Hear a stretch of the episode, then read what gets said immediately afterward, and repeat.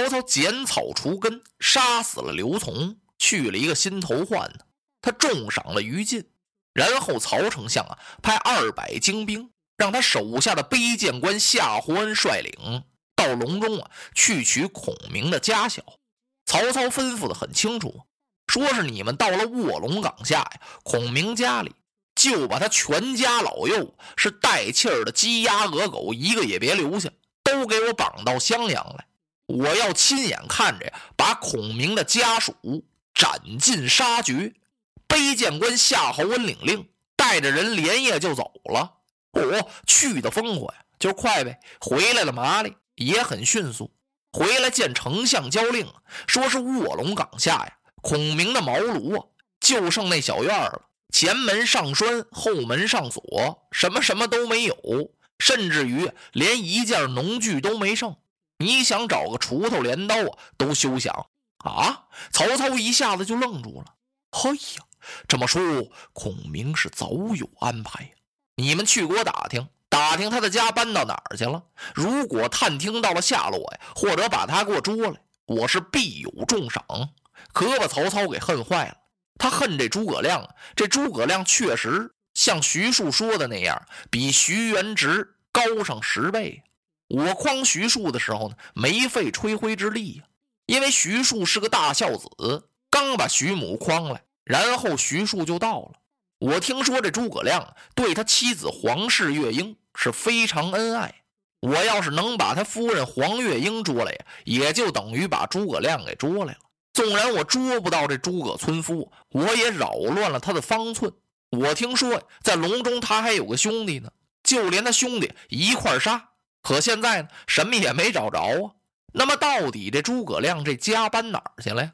早已搬到了三江。孔明这夫妻呀，可与众不同啊！人家不单是夫唱妇随呀，而且是志同道合。孔明出山辅佐玄德，火烧博望坡，这第一把火刚点起来呀，隆中的夫人黄月英就告诉兄弟诸葛均：“老三呢，咱们收拾东西。”诸葛均奇怪呀：“嫂子过得好好的，怎么收拾东西啊？咱不能在这儿住了，你就赶快收拾吧。地里粮食打不上来，咱也不要了。”从此啊，叔嫂就大包小流的收拾开了。黄月英告诉诸葛均，过不了几天，你哥哥就来信了，咱们就得搬家。诸葛均还半信半疑的呢。真是没过几天，孔明先生就派人来了，给月英夫人拿来一封信，其中也嘱咐三弟诸葛均赶快收拾东西离开隆中，说不定某一天曹操就要派人去捉你们去了。月英夫人带着三弟诸葛均，从此是隐遁到了三江。别说一个曹丞相，六个呀，你也找不着月英夫人的下落了。曹操派出去的人呀，到处搜寻了半天，也是一无所获，全都向曹操回了令。曹操这个气，这诸葛亮啊，嘿呀，他越想越后怕。第一，他就怕刘备，说是表面上没把刘备搁到心上，放在眼里，实际他觉得刘备这个人非常厉害。这个韬晦计，青梅煮酒论英雄，他愣把我给糊弄了，然后从我手里要了那么多的人马走了。你说他厉害不厉害？现在再有这位诸葛亮辅佐，可真就是如虎添翼了。将来他必定与老夫匹敌，这怎么得了？正在这时候啊，荀攸进来了。丞相，您怎么还在襄阳这儿按兵不动啊？您知道不知道刘备上哪儿去了？嗯，他上哪儿去了？他已经带着人马和那些难民奔了江陵了。丞相，这江陵可是荆襄的要地，大部分钱粮都囤积在江陵一带。如果刘备要是占了那个地方，他背城和咱们一战，他是以逸待劳啊，就能跟咱们打几年，他都断不了吃的。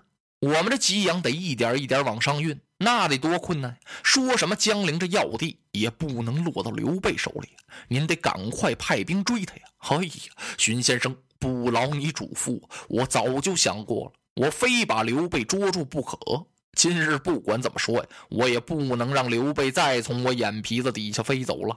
荀先生，我还派兵，我要亲自统兵去追。我今日要弑杀刘备与诸葛村夫，我得亲眼看着把他们弄死。不过有一样，咱们新来乍到于此地，缺乏一个向导官，就是说得有个领路的。我现在已经接到了探报，说是刘备走出去才三百余里，他走的不远呢，因为他带着这么多的难民，他走不动啊，一天只能走十几里路。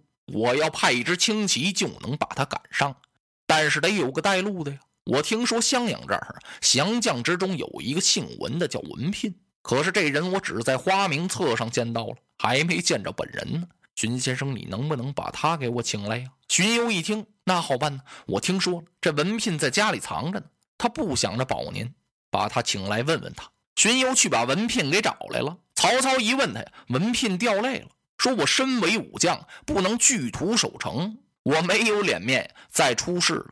所以我想在家隐遁了。哎，文将军，孺子刘琮难成大器。你别看刘表活着的时候，他以重贤得名，他喜交贤士名人。不过那是个虚伪之词，实际刘表不会用人呢。如果他要重用将军你和那些谋士们，哼，我孟德怎么能够这样轻易的就进驻襄阳呢？文聘一听这话说的有理呀，嘿嘿，文将军。你就跟着我一起辅佐汉室吧。当时曹操分文聘为关内侯，并且拨了五千人马归文聘统领。你去给我做向导官，追杀刘玄德。曹操派曹仁率领着部将淳于导和自己的卑将官夏侯恩为第二队。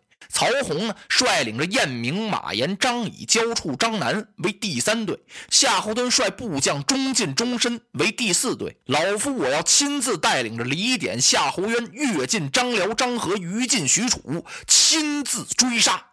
曹操又追了一道令，不管是哪一路人马呀，必须在这一天一夜之功给我追上刘备。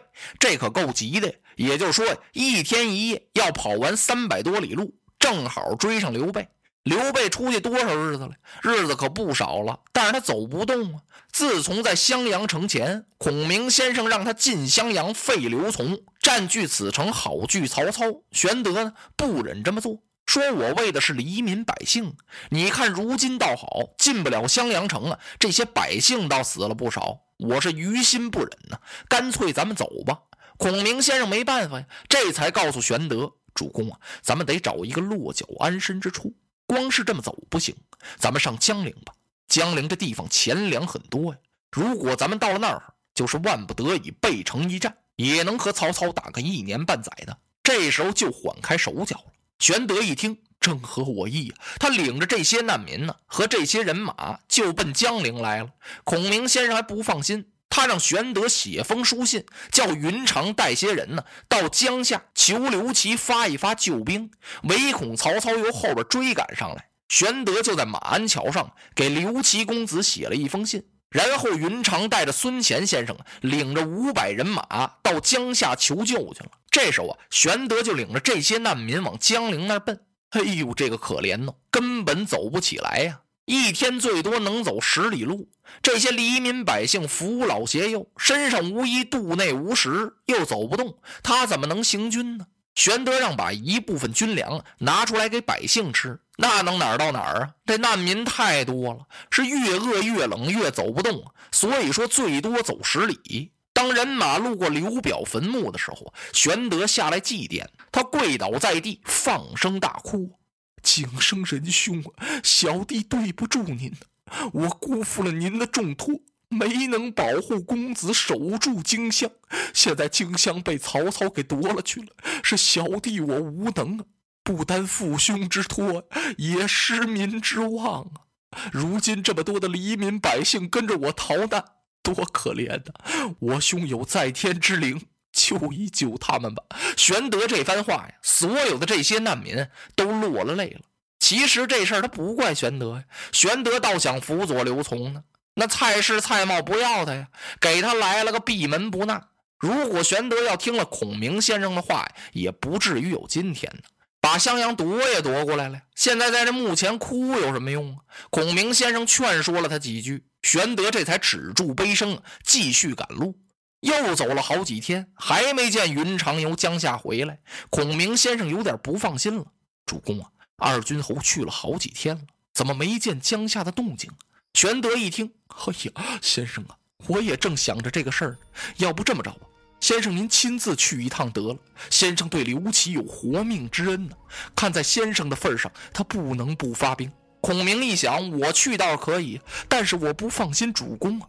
我走了这儿怎么办呢？玄德看了看，先生，您只管放心去吧，这儿有翼德和子龙在，不会有什么闪失。虽是这么说呀，孔明先生也放心不下呀。他临走的时候，派简雍糜竺糜芳保护玄德，让三将军张飞断后，让子龙啊保护着玄德的家小。全都安排妥当了，孔明这才带着刘封是奔江夏求救兵。落花葬黄冢，花蝶各西东。千年之后的我，重复着相同的梦。恍惚中。